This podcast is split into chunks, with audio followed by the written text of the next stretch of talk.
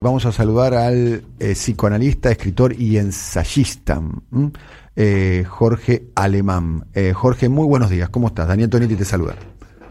muy buenos días, Daniel. ¿Qué tal? ¿Cómo te va? Bien. Bueno, primero queríamos preguntarte ¿cómo, cómo está viviendo España esta etapa de, la pandemia. Nosotros estamos siguiendo de cerca que la, cantidad de, de, víctimas fatales se mantiene más o menos estable descendiendo muy lentamente, pero más o menos estable.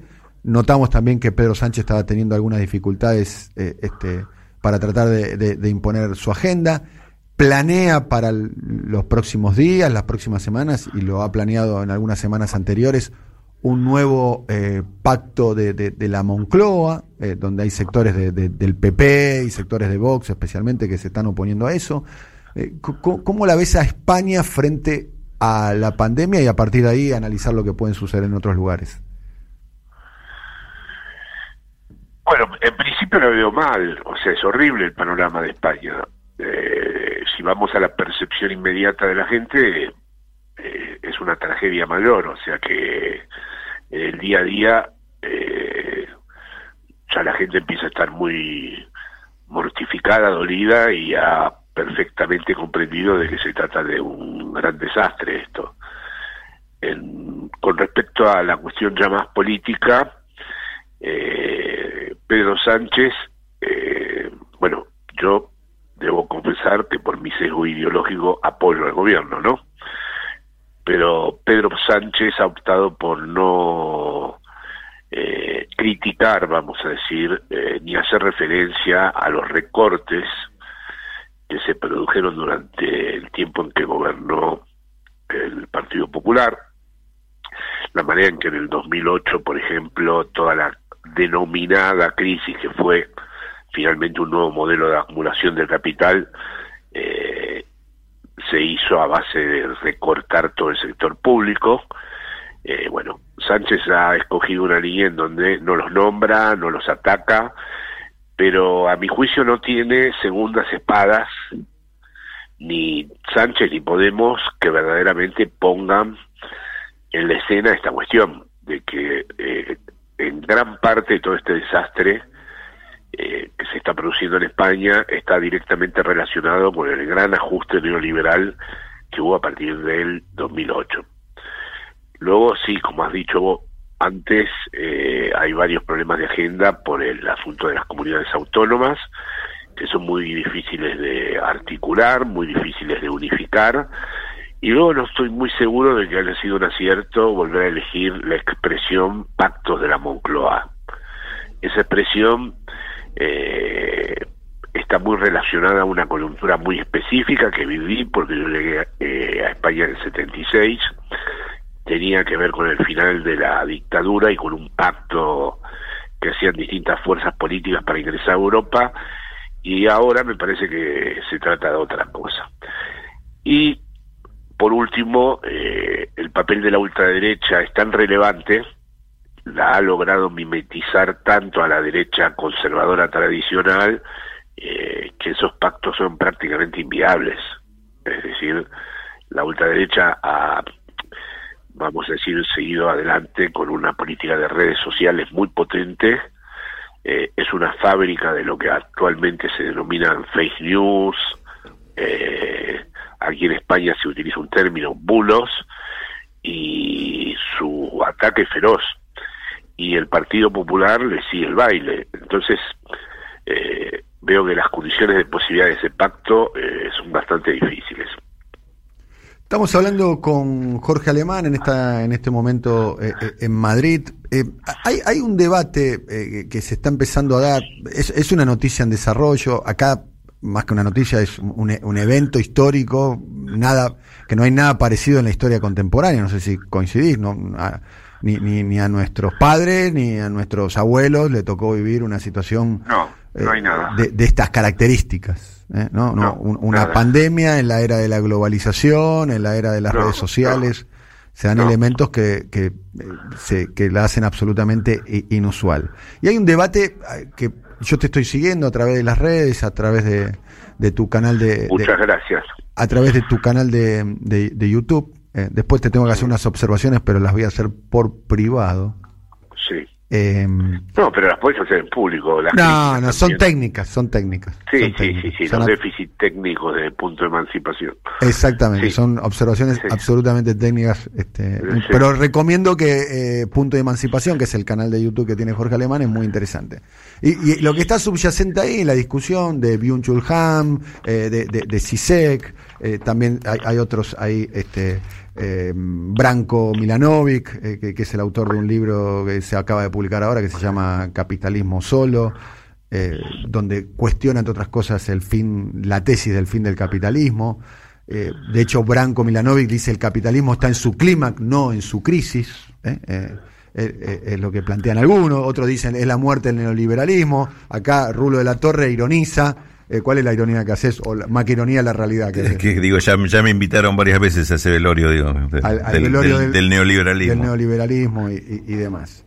Eh, ¿qué, reflexión? Sí, desde luego no son mis tesis esas. No, no, no, no, ya sé que no son las tuyas. Por, eh, bueno, contame qué reflexión te merece esto, digamos, cuál es el mundo que viene después.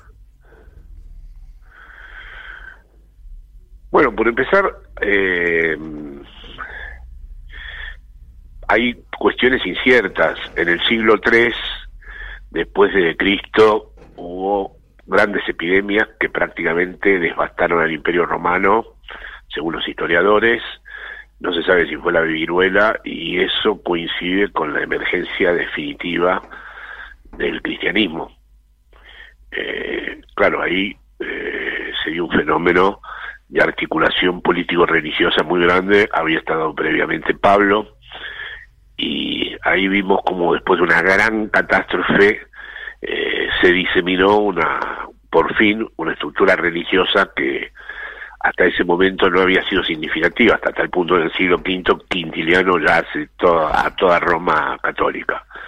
Aquí es bastante incierto todo porque, bueno, en primer lugar, el capitalismo, por supuesto, está monitorizando y supervisando todo lo que ocurre, es decir, eso de la vuelta del Estado, yo lo entiendo muy bien en cuanto a lo que ha sucedido en Argentina, porque ha tenido la enorme suerte de que no esté el gobierno de Macri al frente de todo esto.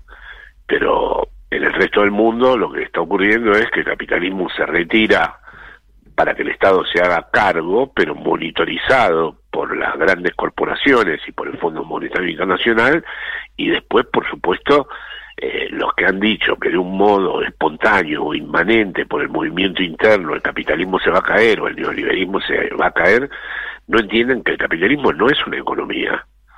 Es decir, Marx precisamente ha existido para determinar que el capitalismo es algo más que una economía, es un modo de reproducción, es un modo de reproducirse a sí mismo. Y ese modo de reproducción no va a terminar todo lo contrario, le están enchufando al Estado todas las responsabilidades para después eh, pasar y precisar bien cuáles van a ser las facturas. Salvo que surja de todo esto, que no está garantizado en absoluto, un nuevo tipo de orden político, que se constituyan fuerzas políticas organizadas, eh, que eh, se hagan cargo de los antagonismos sociales y entonces sí se produzca una transformación histórica. Hoy por hoy no es así porque se ha escogido la metáfora bélica, la guerra, que nos unifica a todos contra el virus, y la guerra eh, se supone que es contra ese virus y por lo tanto no es un enfrentamiento interno. Eh, habrá que ver cuando llegue la hora de los enfrentamientos internos y habrá que ver si eh, existen organizaciones políticas que sean capaces de vehiculizar una transformación del mundo del capital. Eso, desde luego, no está en el horizonte histórico actual, al menos en los países eh, de lo que llamamos el occidente dominante, digamos. Eh, a, propósito eh, de, lo que vos estás planteando, acá en la Argentina eh, se está empezando, creo que en el día de hoy, en el día de mañana, se estaría eh, presentando el anteproyecto para grabar a las grandes fortunas personales. sí, sí, sí, lo he visto. Bien, y, y, está teniendo una enorme resistencia, digamos. El sistema se está defendiendo como, voy a utilizar una expresión vulgar, como gato panza arriba, digamos. Y hay muchos comunicadores, hay mucha... A ver, los hombres más ricos de la Argentina tienen una enorme capacidad de lobby mediático, entre otras eh, eh, cuestiones. Eh, porque este, está claro que se viene una crisis muy profunda y que hay que buscar el, financiamiento, digamos, para, para, para esa crisis. Este, ¿Cómo ve la, la, histórica y, y, ese debate, el tema de la correlación de fuerza al respecto de ese tema? No, yo creo que en Argentina hay condiciones para hacerlo. Eh, digamos, al pasar que esa medida la podría tomar cualquier gobierno neoliberal de derechas en Europa también, ¿no? Es decir, eh, la manera en que se exceptúan las grandes fortunas en Argentina, desde el punto de vista impositivo, es insólito. ¿eh? Es decir, eh, aquí, aquí no se hubieran salvado ni siquiera con los gobiernos de derecha neoliberales. Es decir, eso no, me parece muy preciso que se haga en, en, Argentina. Aquí también hay una medida muy interesante. En España es la renta básica. Sí, la asignación, universal, ¿no? Sí, sí, que Podemos la ha logrado este, junto con Sánchez instalar y se supone que a partir de mayo va a tener eh, vigencia. Tienen que determinar bien en qué condiciones y cómo van a medir la composición familiar.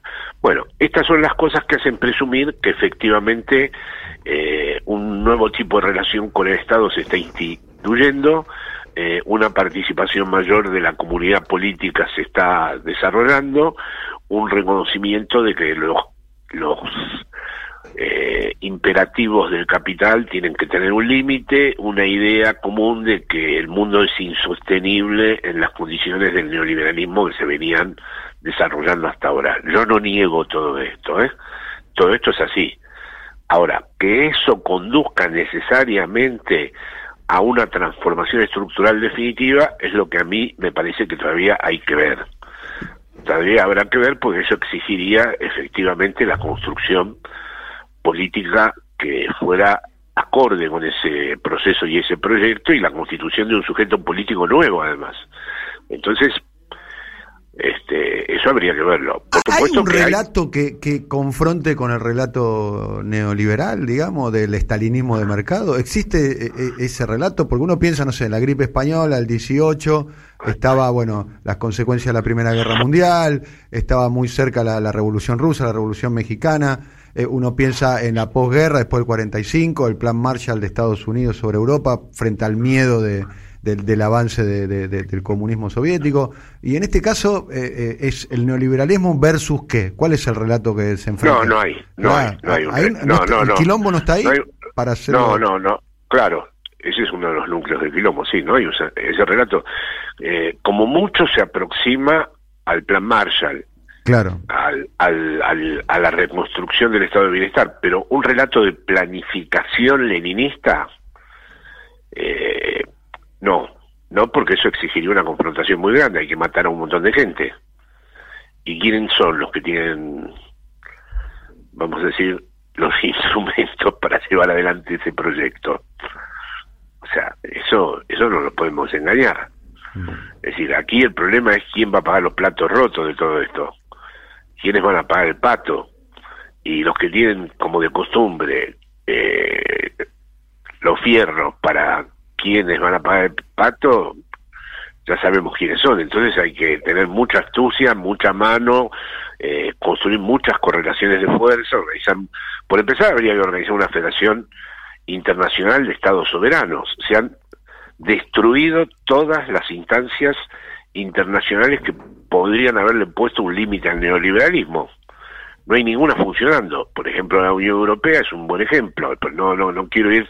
Las, las de América Latina están destruidas, eh, pero en la Unión Europea ya hay una eh, tensión entre la Europa del Norte eh, y la Europa Latina.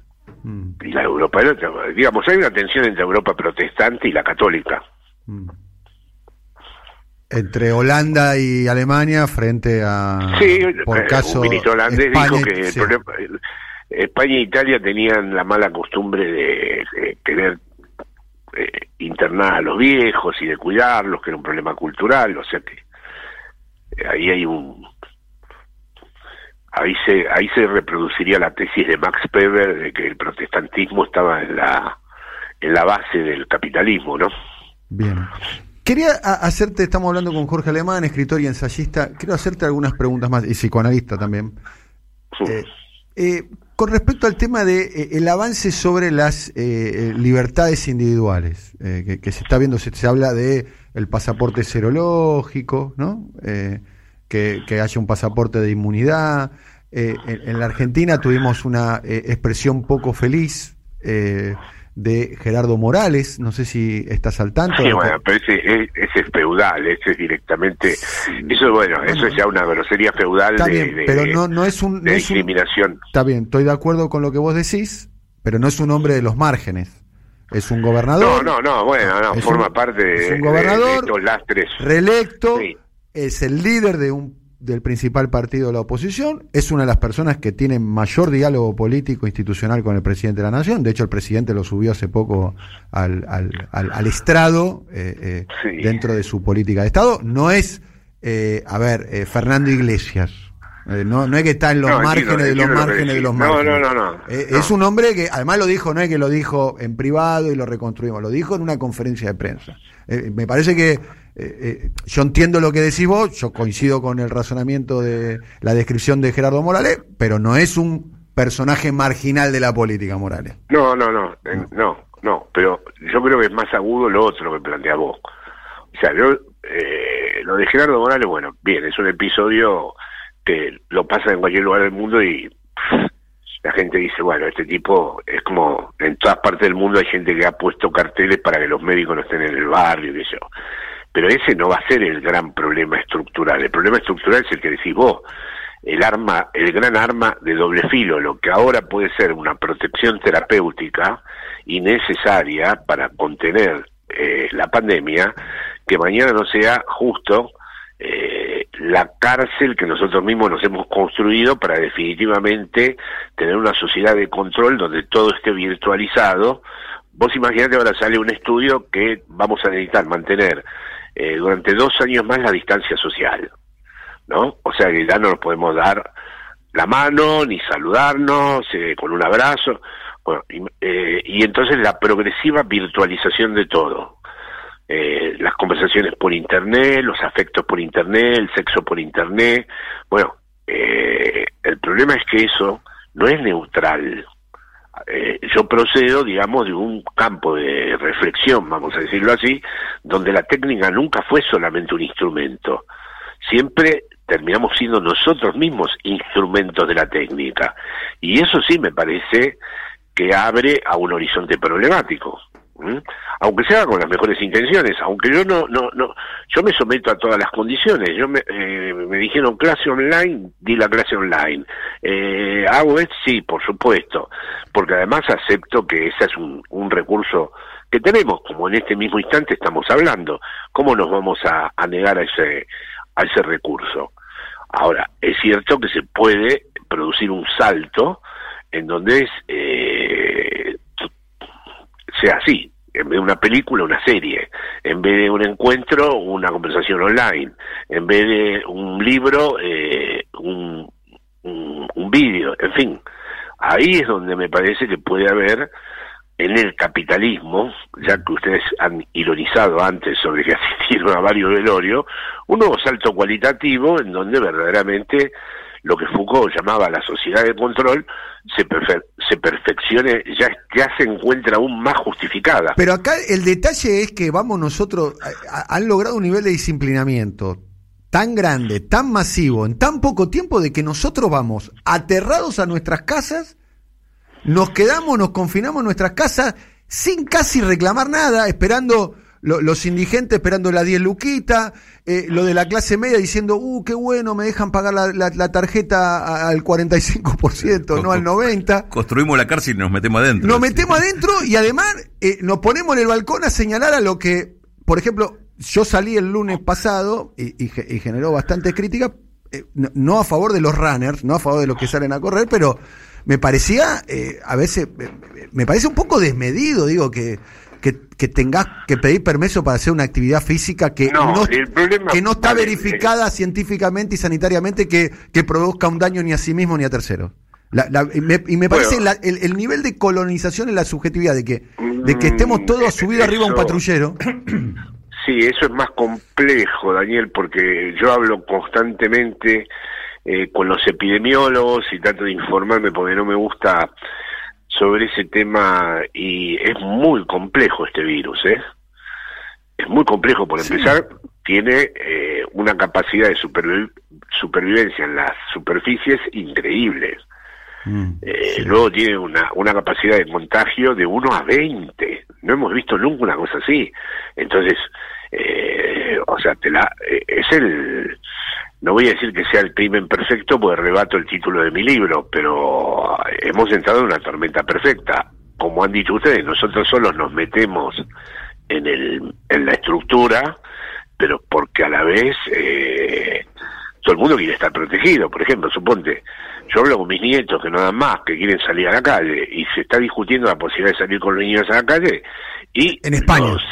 sí, sí, los expertos tienen opiniones divididas, y escucho atentamente. Eh, y yo que soy un tipo callejero, a cada rato bajo y me doy cuenta que, que, no, que, que, está mal la cosa. Que lo tenía que al supermercado y dije, no, esto no, no, no, no, no está bien. Es decir, no es muy sencillo porque realmente no haber obtenido ningún tipo de medicación ni vacuna. Eh, es decir, por empezar, la vacuna está en el horizonte eh, de un año y pico, en el mejor de los casos. Y luego es una enfermedad que cuando pasan los ocho días, por desgracia tengo un gran amigo en Buenos Aires ahora en esa situación, eh, se empiezan a complicar mucho las cosas. Y si has pasado una determinada edad, por ejemplo, los tipos que como yo hemos sido fumadores siempre, bueno, guarda. Entonces, no es una cosa, este, yo que la gente corría en la calle, al principio como dijiste vos, ahora después de que vi que dos alumnos míos eh, que corrían, que no habían fumado en su vida, eh, que estaban absolutamente sanos, terminaron los dos en el hospital con neumonía, digo, bueno, no, estamos frente a una cosa eh, bastante, bastante... Quiero, quiero aclarar que yo no, estoy a favor de, que se pueda correr ni que se autorice. Digo, la, reflexión que yo hago es en el sentido de cuál es el avance de la normativa sobre... Sí, sí, sí, sí, sí, estamos todos poniéndonos todos vamos aceptando y las que podemos llegar a aceptar. Eh, por caso el pasaporte serológico, ¿no? Que es algo que se empieza a discutir. Ayer en Portugal, por caso, el primer ministro y el, eh, el primer ministro y el, el presidente eh, juntos se juntaron y dijeron pasaporte serológico puede ser eficaz, pero es anticonstitucional. Sí, sí, claro. Por, un lado tenemos esa discusión, después lo tenemos a Gerardo Morales diciendo hay que marcar las casas de la familia. Marcar las casas. Yo iba a, ir a Argentina eh, para el 24 de marzo y ahí está. Me metí el billete y el avión, ya se sabe. Y luego aceptás, tal vez, por ejemplo, sería terrible que no, en vez de escuelas, eh, métodos online para enseñar y entonces ya desapareció el vínculo entre el maestro y el alumno y entonces este y después este un joven cómo es que se va a encontrar con una desconocida o una desconocida con un desconocido una joven con otro joven cómo cómo cómo va a ser la vida es decir se ingresa con con un argumento no impuesto desde arriba no impuesto desde el estado sino impuesto por una amenaza exterior a algo este claro esto hace presumir pero es una conjetura que va a haber eh, muchos pasajes al acto, mucha gente que se vuelva loca y haga desastres. Que no aguante todo esto. Mm. Porque eh, la otra ficción orwelliana de que la gente va toda en orden asumiendo esto es, es falsa. Eh, un día uno sale y rompe todo, el otro sale en pelotas a la calle. O ante una provisión el mercado negro. Yo creo que en cualquier momento empieza el mercado negro de asados, el mercado negro de reuniones de niños. Sí, sí, clubes clandestinos, este, eh, la ley seca. o gente que decide, por ejemplo, este, eh, que no le importa seguir viviendo de esa manera, mm, mm. que pone en riesgo su vida y ya está. Bien. Jorge, ¿vos cómo estás? Bien, por ahora bien. Bien, te estás cuidando, me imagino. Acá, acá. Bueno, sí, me estoy cuidando, pero no soy de la generación donde el cuidado fuera un ejercicio. Eh, eh, ¿Cómo te diría? Pero no, no tomas contacto con nadie, salís con mascarilla a la calle, ¿no? Sí, dejé de fumar, por ejemplo, fue un esfuerzo notable, eh, porque me di cuenta que eso me iba a exponer más. Mm. Eh, sí, dejé de fumar, que fue un esfuerzo horrible. Eh, porque para mí la calidad de vida no es este vivir mucho tiempo, sino prenderme un cigarrillo mientras estoy mirando el cielo o la tarde. Este, ¿Extrañas el cigarrillo? para, para, para siempre. Es decir, para mí escribir. Pero... hace 11 años y no lo extraño. Bueno, pero porque vos sos un tipo sano, basta verte y te das cuenta que sos una persona sana. Yo formo parte del batallón de la gente que, que bueno, sobrevivimos al 76 y después de ahí, dale para adelante, qué sé yo. Este, yo ahora es todo mis hijos, mis nietos, y digo, bueno, qué ridículo, no me voy a eh, exponer tan... Y bueno, y después este, la calle está vacía, no hay bares, no hay cafés, entonces bueno, eso te ayuda a meterte a vos solito en tu propia cárcel esta virtual, eh, en donde eh, Claro, el problema es que la concentración en el estudio es difícil, ¿no? Porque todo todos los caminos conducen a Roma, ¿no? Es decir, yo anoche me empecé a empecé a leer dos cosas, una me empecé a repasar el origen eh, del capitalismo y la ética protestante, porque quería precisamente pensar la génesis de todo esto. Max Weber, pero Sí, sí, el de Max Weber. Pero de inmediato pensé que vos me ibas a llamar, después pensé en las cosas que vengo eh, señalando con respecto a esto, escuchando a los intelectuales este, que dicen cosas, bueno, en fin. Entonces es muy difícil eh, desconectar. También hay que renunciar eh, creo que algunos intelectuales se han equivocado porque quieren rápidamente inscribir esto, envolverlo dentro de su teoría. Estás hablando de Sisek, ¿o no? Vos tenés un superclásico con Sisek, ¿o no? No, no, pero es de los nuestros. No, no, bueno, es decir, sí, ¿cómo te puedo decir? El comunismo, sí, habría que definir, eh, si es una palabra que habría que usarla con un poco más de distancia. Es decir, si no, no tenés la menor idea que llamas el comunismo, ¿cuál es el comunismo? Es decir, yo acabo de estar en Moscú el año pasado, te lo conté, meditaron, yo indagué, hablé con todos los pibes que me invitaron ahí, que eran de izquierda, pero que no querían saber nada con volver a la etapa eh, anterior. Entonces, es muy difícil determinar a qué podríamos llamar comunismo. ¿no? Es más fácil decir el justicialismo mundial, por que parezca, ¿no? Este, es más fácil darle la razón a mi amigo Daniel Santoro, ¿no? Y decir que había que encontrar una fórmula eh, peronista para el mundo eh, que el comunismo. Ahora, claro, dice, si es un comunismo sin la dictadura del proletariado y sin la planificación organizada de todas las relaciones sociales de producción y sin la expropiación de todo el sector privado aparte del Estado, eso ya no es comunismo, eso es otra cosa. Entonces, me parece que él utiliza, él sacó el libro este de que la opción es el comunismo, bueno, sí, pero primero, ¿cuál es la construcción política que se haría cargo de eso? ¿No? Si sé, probablemente sea el que más cercano está, porque usa categorías muy parecidas a las mías, los dos tenemos formación lacaniana, eh, la diferencia para mí con él es que yo soy latinoamericano y Latinoamérica te impone un pragmatismo inevitable. Porque además en Latinoamérica sí han pasado cosas de verdad. Es decir, en Latinoamérica los estados sí han intervenido. Eh, entonces, eh, el problema de los europeos que viven en el mundo, de la desintegración de los países socialistas y luego el mayo del 68. Y luego no tienen ningún proyecto político de defender. Ninguno. No es nuestro caso. Vos mismo podrás haber sido un poco crítico, más o menos crítico, yo también con nuestro gobierno, pero los defendemos. Claro. Y los intelectuales europeos, ¿qué, ¿qué gobierno van a defender? Es decir, eh, la socialdemocracia ellos no la pueden defender. Eh, y comprendo que no la puedan defender. Eh, a los países latinoamericanos les cuesta un poquito ponerlos como ejemplo.